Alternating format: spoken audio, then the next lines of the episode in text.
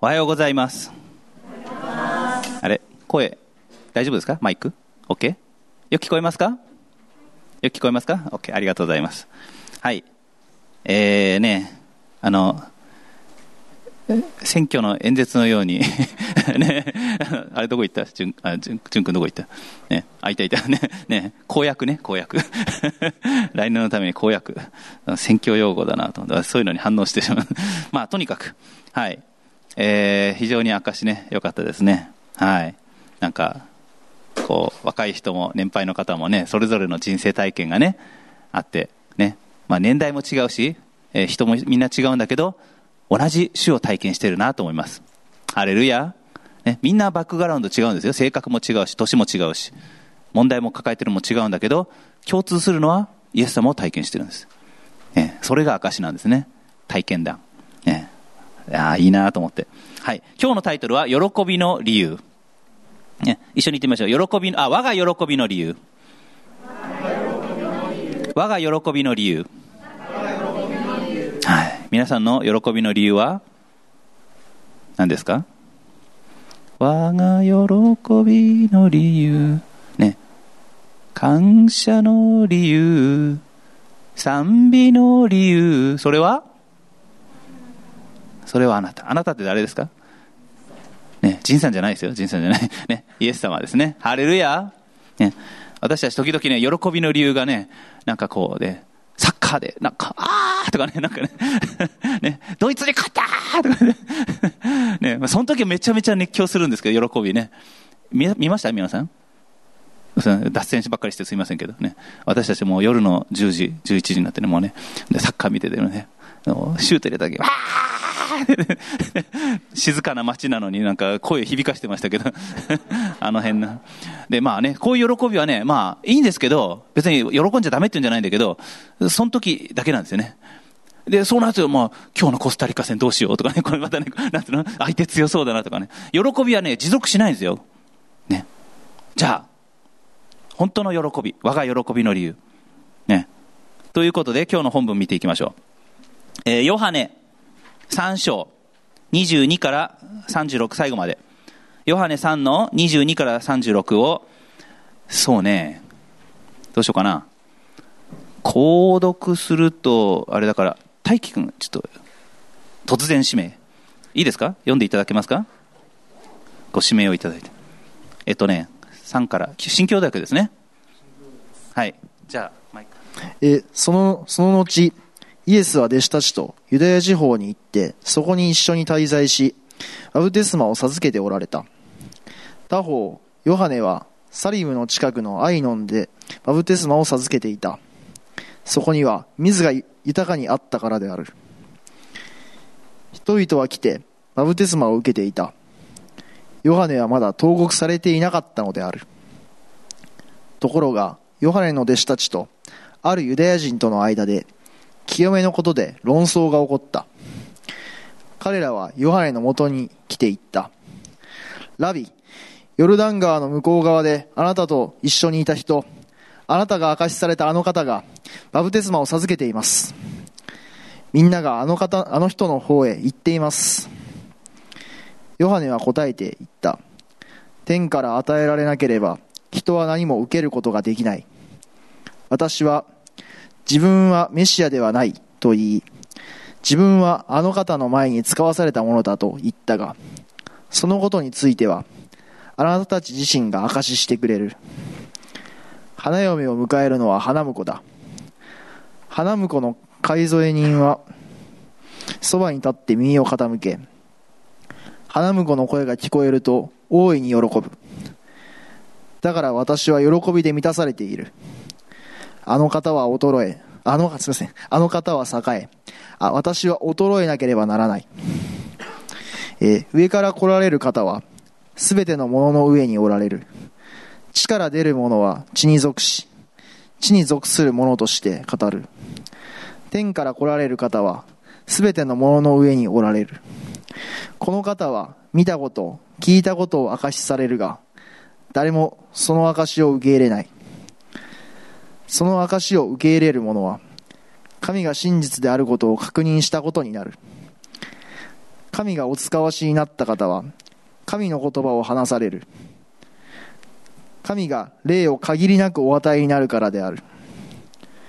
御父は御子を愛してその手に全てを委ねられた。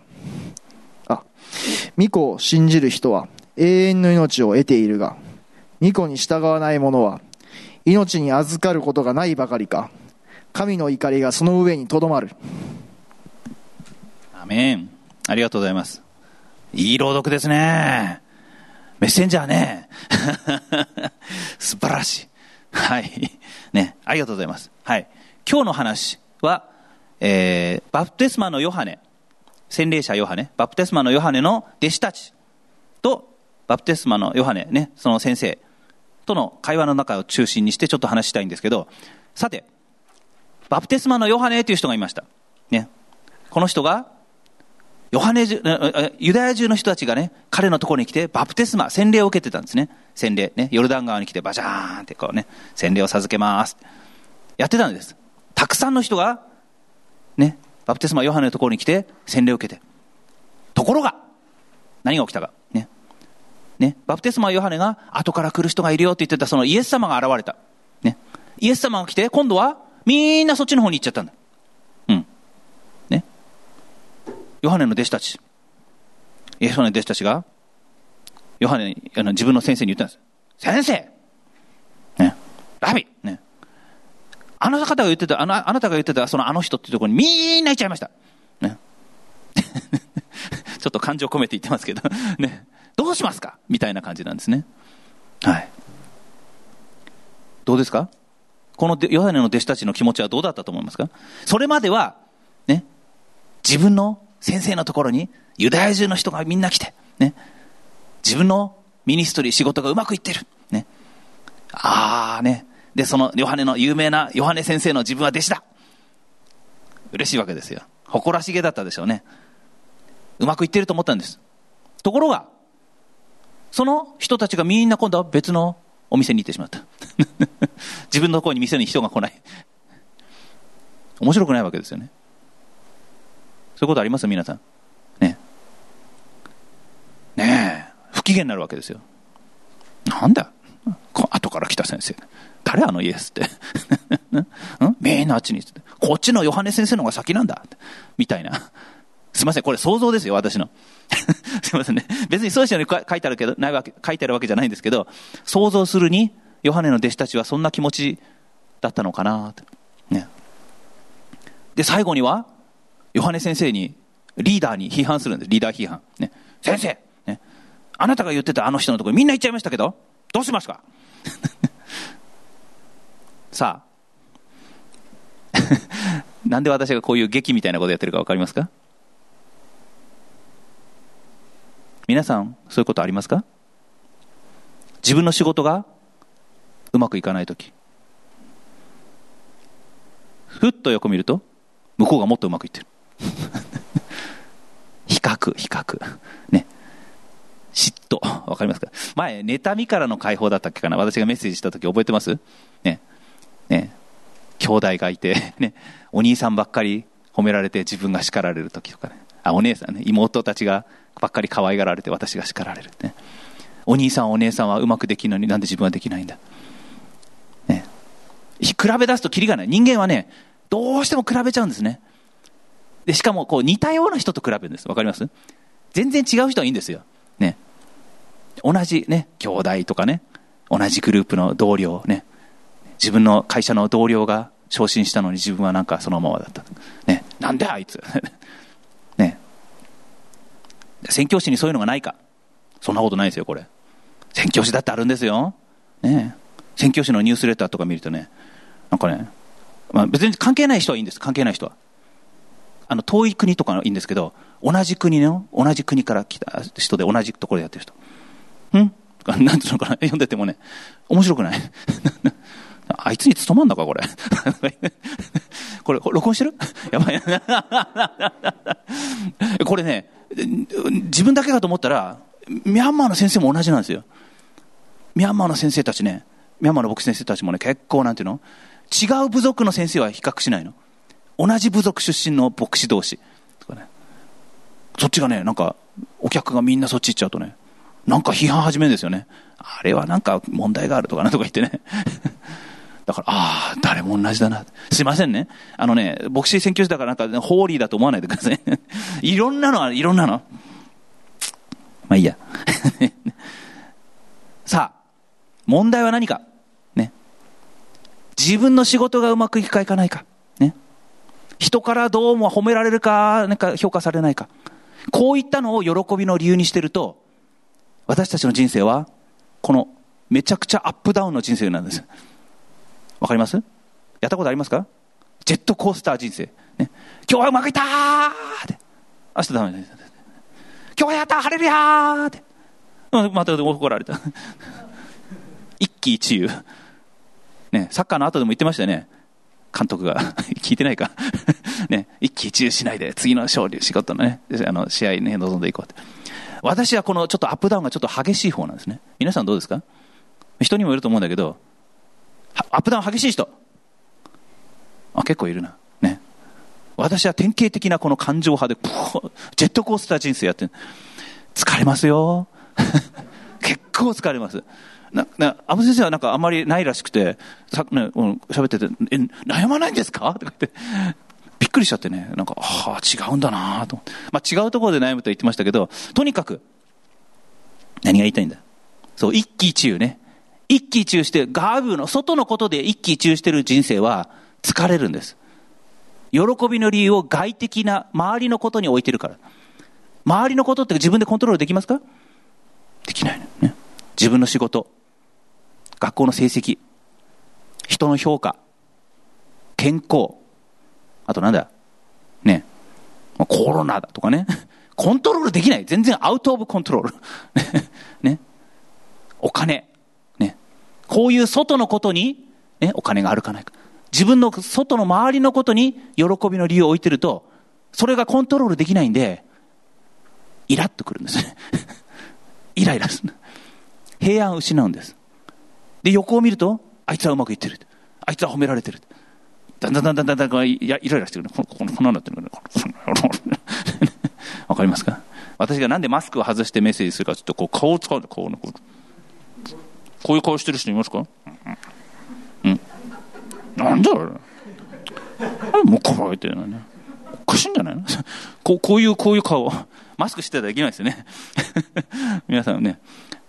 なるんですよ、これ。まあ実際に口言わなくてもね。まあヨハネの弟子たちがここまでなってたかどうかわかりませんけど、うん。ね。平安ありません。じゃあどうしたらいいのか。2番ポイント。2番目のポイントは、じゃあヨハネはどうだったか。ね。ヨハネの弟子たちは、自分のところに客が来ない。ね。イライラして、文句言って。ヨハネはどうだった ?29 節。29節一緒に見ましょう。3、はい。花嫁を迎えるのは花婿だ。花婿の買い添え人はそばに立って耳を傾け、花婿の声が聞こえると大いに喜ぶ。だから私は喜びで満たされている。OK。ヨハネはどうでしたか？イライラしてましたか？妬んでましたか？ん？どうしてました？どうしてた？うん、落ち着いて。どういう気持ち？そう、喜んでいる。ね。なんで喜んでました？書いてある書いてある。答えは聖書の中に。ごめんなさいね。私のメッセージは質問がやたら遠いんで、リスポンスを求めます。なんで喜んでましたか？花婿の声。花婿の声聞いてるから喜んでたんだ。花婿誰？誰ですか？アーメン。その通りです。イエス様の声を聞いてたから喜んでた。ハレルヤ。御声を聞いてたから喜べたんです。わかりますか？自分のところに人が来るか来ないか関係ない。仕事がうまくいってるかどうか関係ない。自分の仕事がうまくいっていっていかなくても喜べるんです。なんで？イエス様の声を聞いてた。雨ですか？えー、ヨハネはね、自分のことを買い添え人に例える。え結婚式の時に買い添え人っているんですけど、日本の結婚式で最近ないっすよね。最近みんなシンプルになっちゃってね。知ってます？買い添え人って。あの、結婚式に新郎新婦がいるときに、その横に立って、あの、いろいろ助ける人のことを海沿いにって言うんですよ。ミャンマーの教会ではね、結構結婚式何回かやったんです必ずその、なんていうの？新郎新婦の横にもう一人、なんかちゃんとスーツ着てね、立つ人がいるんですよ。新郎の海沿いにと新婦の海沿いに。まあ、ユダヤ式がどうだったかちょっと詳しく研究してないんですけど、で、そこで何するかっていうと、新郎新婦が、なんかこう、服がちょっととか言って直したりね。見たことあります？あるかな？ね。とにかく横にいて、結婚式っていうのはね、結構緊張するんですよ。あ、ま、まだ、まだわかんない。まだ、結婚式やってみて、やってみてくださいね。もうもう、なんていうの？結婚式の時、ね、やりたいよな。ごめんなさいね。結婚式の時ね、緊張してね、で、本人がね、新郎新婦が動いちゃダメなの。ね。服がどうとか、全部ね、やってくれるんですよね。横にいる人が。なんかね、こう。で、それが改造委任なんです。わかりますか？まあ、後で、後で再建します。後でね。えっと、なんだっけ？それが話、えっと、うん。で、改造委任は、その花婿の横にいて、何が必要かなって、花嫁何が必要かな。花嫁はそれこそね、一生に一度の、もう、すごいドレース着てね、こう、もうメイクも一日前からやってね、もうそう、あ、しなかった？結婚した人は。あの、一日前からこう、なんかいろいろやるんですよ。もう私横で見てたの。訴状の時。うん。えっと、何言ってんだ？話を忘れちゃった。あ、そうそうそう。何を必要としてるか改造人がね、よく見てるんです。うん。で、これは、改造人っていうのは大体ね、親しい人。ね、がなります。でなんでかっていうと、彼が何を必要としてるかパッと分かんなきゃいけないですよ。ね、親しい人じゃないと、親しい人じゃないと、あれこれお願いしにくいじゃないですか。あれ持ってきてとかさ、この服がどうとかさ。だから改造には大体ね、友人、一番親しい人がなるんですって。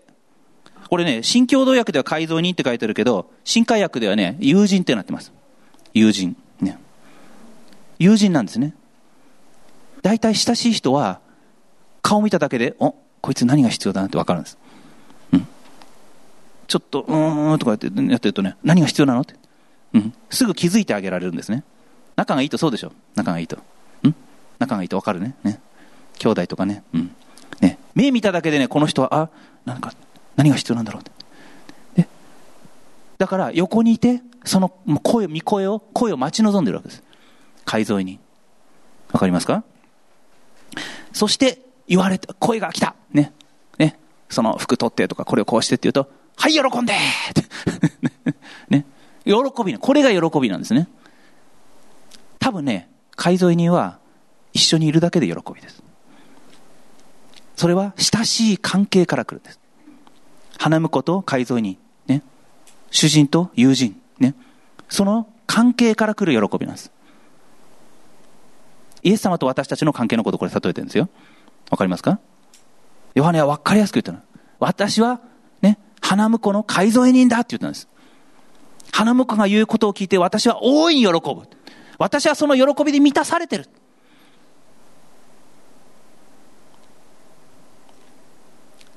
皆さん、そういう喜び。イエス様との関係から来る喜びが欲しいですか？欲しいですか？それを私たちも今日持つことができます。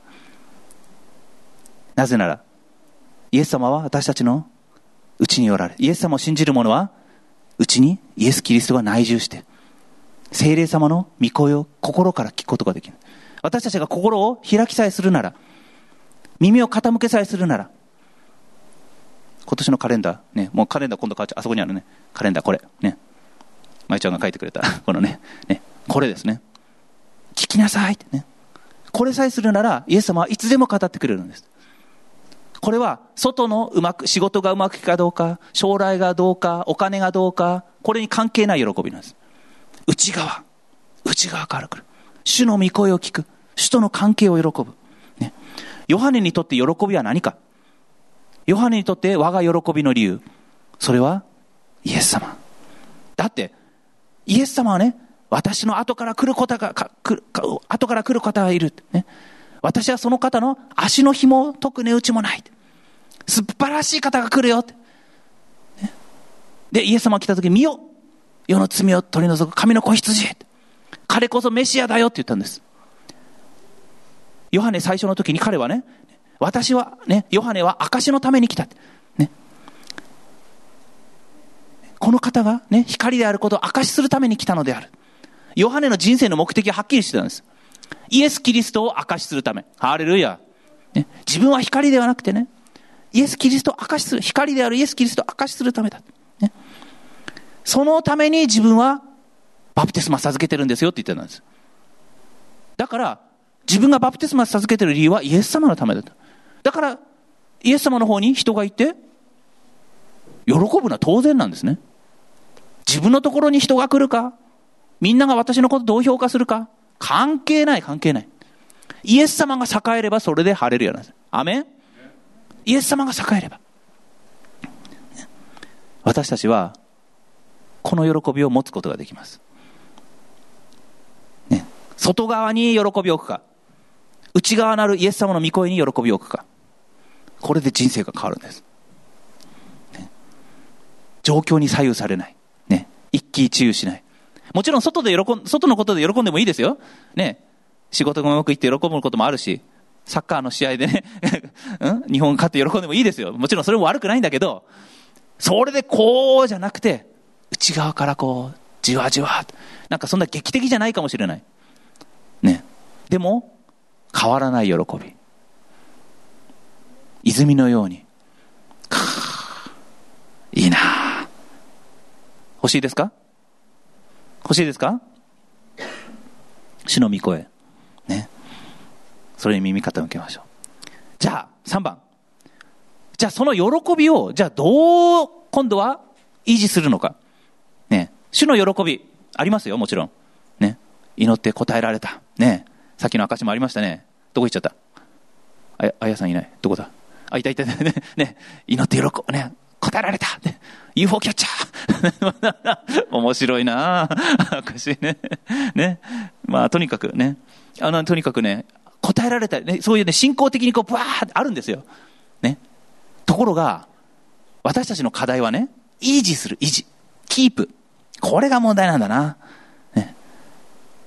どうやったらこの信仰の喜びを維持するんだろう？答えがあります。3の30。一緒に言いましょう。3の30。あの方は栄え、3、はい。あの方は栄え、私は衰えねばならない。はい。私の後に言ってください。あの方は栄え私は衰えねばならない。アメンこれが鍵なんですね。あの方、あの方って誰ですか？イエス様が栄えて、私は？ね、ヨハネね、衰える。ね。イエス様が自分の中で、霊の中で、イエス様が栄える。私、自我、自分の思い、これが衰える。どんどんどんどんどんどん。まあ、わかりやすく言うと、なんていうのかな。自分の心、心、思いの中で、いろんな思いがあります。ね。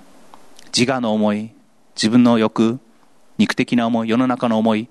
こういう自我の思いが盛んな時は、あんまり平安ないと思います。あっても一時的。ね。これが衰えなきゃいけないんですって。ね。で、何が栄える？誰が栄える？誰ですか？イエス様ありがとうございます。リスポンス、リスポンスね。イエス様の考え方。イエス様のような考える、考える方法が栄える。ね、この栄えるって言葉がね、やっぱりこの新海訳見ると、盛んになるって書いてあります。盛んになる。ね。栄えるっていうのは盛んになるってことです。それが発展していっぱいになって強くなるってことです。自分の心の中で。ね。私たちはね、この自我の思いが盛んになっちゃってる時が多いんですね。ね自分のこれがしたい、あれがしたい。自分が握っているもの。仕事うまくいかなきゃいけない。あいつに勝たなきゃいけない。競争、妬み。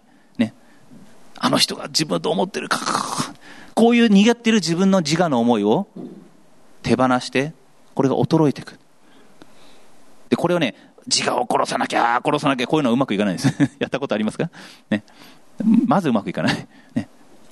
そうじゃなくて、自我を衰えさせる方をポイントを置くんじゃなくて、主が栄える。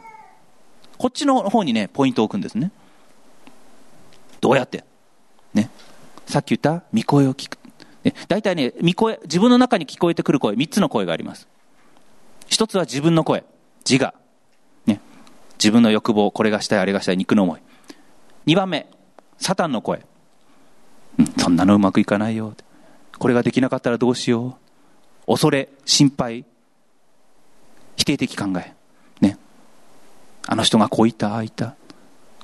3番目は、主の御声です。これね、練習が必要なんですね、大体。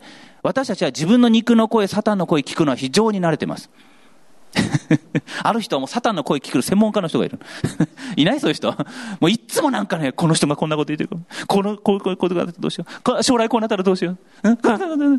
もうサタンの声よく聞くんですよね。うん、恐れ、心配、否定的な考え全部サタンの声だと思ってください。これがね、慣れてくると、おこれは絶対、これサタンの声だなって。イエス様に言われて、退けます。アメンアメンこれね、練習なん練習。自分の中に起こってくる声、三つの声。どの声聞いてるかって。イエス様の声っていうのはね、これ、聞くのはね、よく聞かないとね、あの、消えちゃうような静かな声なんですね。御言葉を通して。これもう、それこそ一生懸命読もうと聞こうとしないと、こうそれこそこうやらないとね。でも親しくなってくると、だんだん聞こえてくるようになります。皆さん、親しい人から電話かかってきたとき、どうですか？すぐわかるでしょ？ね。ああ、伊藤ですとか言わ言う必要ないの。ああ、どうしたの？ってね。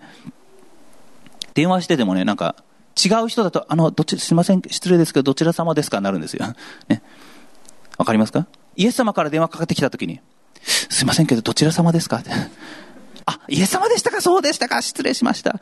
にならないように ね、親しくね、イエス様が、伊藤よ、ね、ひとし、あ、つまり私、ひとしって言うんです、実は。ね、じ私に多分、仁さんってイエス様は言わないと思うな。まあいいや、とにかく、ね、仁さん、ひとしってね。あ、はい、なんでしょう。ね。すぐわかる。親しい関係。ね、花婿とその海沿いにも親しいから、さっき声がね、すぐわかるし、何を求めるかパッとわかるって言いましたよね。これはね、練習が必要です。もちろんイエス様と私たちの関係変わらないんだけど、しばらく離れてるとね、声忘れちゃうんですよ、これがね。自我の声とかサタンの声ばっかりになれちゃって。うん。で、これは常に自分の中で考え方を変えなきゃいけないです。何で喜ぶか。外の理由、ね、我が喜びの理由。外の理由でいつも喜ぶように自分の頭がセットされちゃってると、そういうシステムで動いてると、それでアップダウンするんです。仕事、人間関係、健康、お金、将来、あとなんだもうな、わかりませんよ。いろいろありますけど。で、それじゃなくて、主の声で喜ぼうっていうシステムに変えちゃうんです。考え方、方針、人生方針って言ったらいいかな。人生、考え方、システム方針を変えるんですね。あ、私は変わらない。御言葉で喜ぼう。アメン主の御声で喜ぼう。それに一点。ヨハネはそれで喜んだんです。ね。私は大いに喜んでる。私はその喜びに満たされてるって言うんですね。この考え方に慣れてる。だから自分の中に考え方、主義主張があるんですよ。まあ、それをシステムを変える。ね。あの方は栄え、私は衰える。イエス様は栄え、自我は衰える。糸にしましょう。主は栄え、自我は衰える。主は栄え、自我は衰える。アーメンですか？これ自分に繰り返し繰り返し言わないと、目に見えることで喜び出すんです。まあ私ね、あの、じゃあ、私はどうなのか。ね、私も、前言ったっけ？あの、10月にね、あの、ミャンマー行こうとしたんですよ。ね。ミャンマー行こうとして、さあ、いよいよだね、もう切符も、ね、切符じゃない、なんていうの？チケットも取って、ね、もう全部予約して、ね。で、直前になってね、まあ、ビザが出なくてキャンセルになっちゃった。結構ガクッときてね なんていうの、やっぱり私も外側のことにね、喜びの理由を置いてたみたい。うん。じゃあ、ね、仕事が、ね、仕事っていうかね、それでストップしちゃったから、で、今度は、あの、この間まで今度この関東の方にね、あの、選挙旅行に行ったんですね。神奈川、お祈りありがとうございました。神奈川、横浜。で、これがね、非常に祝福されたんです。感謝なことに。ね。もう、教会に行ってね、メッセージして、本当に多くの人がね、励まされ、喜ばれ、で、自分も嬉しいわけですよね。だからもう、なんていうのかな。いいんですよ、それ喜んで。ね。で、もうさっきもこう10月こうだったの、今度11月こうなって。で、これが持続すると思いきや、帰ってきて、なんていうのかな。虚しいの。体験したことあります？大成功したんですよ。仕事もうまくいったんです。ミニストリー。なのにね、なんちゅうのかな、この、虚しいんだよな。はあ、なんか違う。なんか違う。あの時のこの興奮はどこへ？みたいなね。うん。メッセージしてすば、いいんですよ、すごく良かったんだけど、帰ってきてね、なんかドコーンとなっちゃってね。ああ、私の喜びの理由。これじゃないわって。もちろんね、働きが祝福されるように祈るし、それがね、あの、うまくいけば感謝なんだけど、それを喜びの理由にしてると、またアップダウン、一喜一憂だなって。ということで、まあね、主の御声聞きますって言って、私ね、あの、自分の家の近くに、あのね、ちょうど津田小学校とこのね、この道の間にね、ちょうどね、静かな東屋があるんです。知ってます？この松林のところにあってね。ちょ歩いてね、私の家からちょっと歩いたところに、その津田小学校とこっち側にね、人がほとんど使わないその東屋ですね。で、みんなはね、海の方に行くからね、そっちは人が多いんだけど、ここの東屋は大体空いてるのね。で、六角形の形してるんで、私は六角堂と名付けてね。六角堂。誰もいないですよ、これが。まあ、時々犬散歩するおじちゃんとか来るんだけど、で、そこにね、六角堂に行くことにしました。ね。そうすると、なんだ？おお、やばい。消すか？大丈夫ですか？熱い熱い熱い。何の話だっけ？そう、六角堂、六角堂。六角堂に行って、しようって。やっぱりこれが私の喜びです。ね。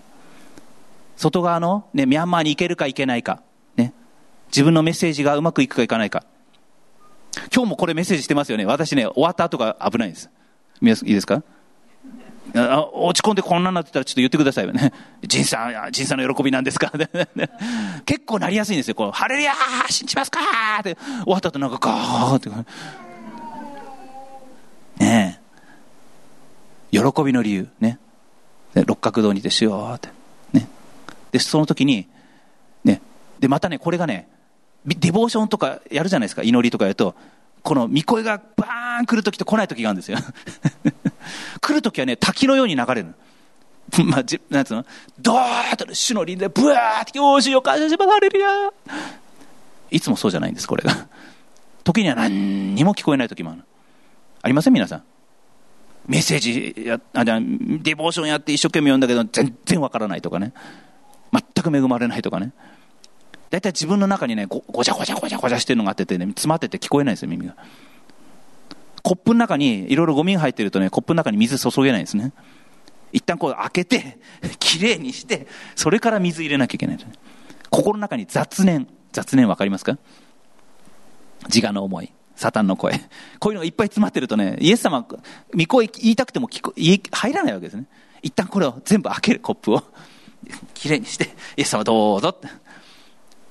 その時に声聞こえてくるんですね。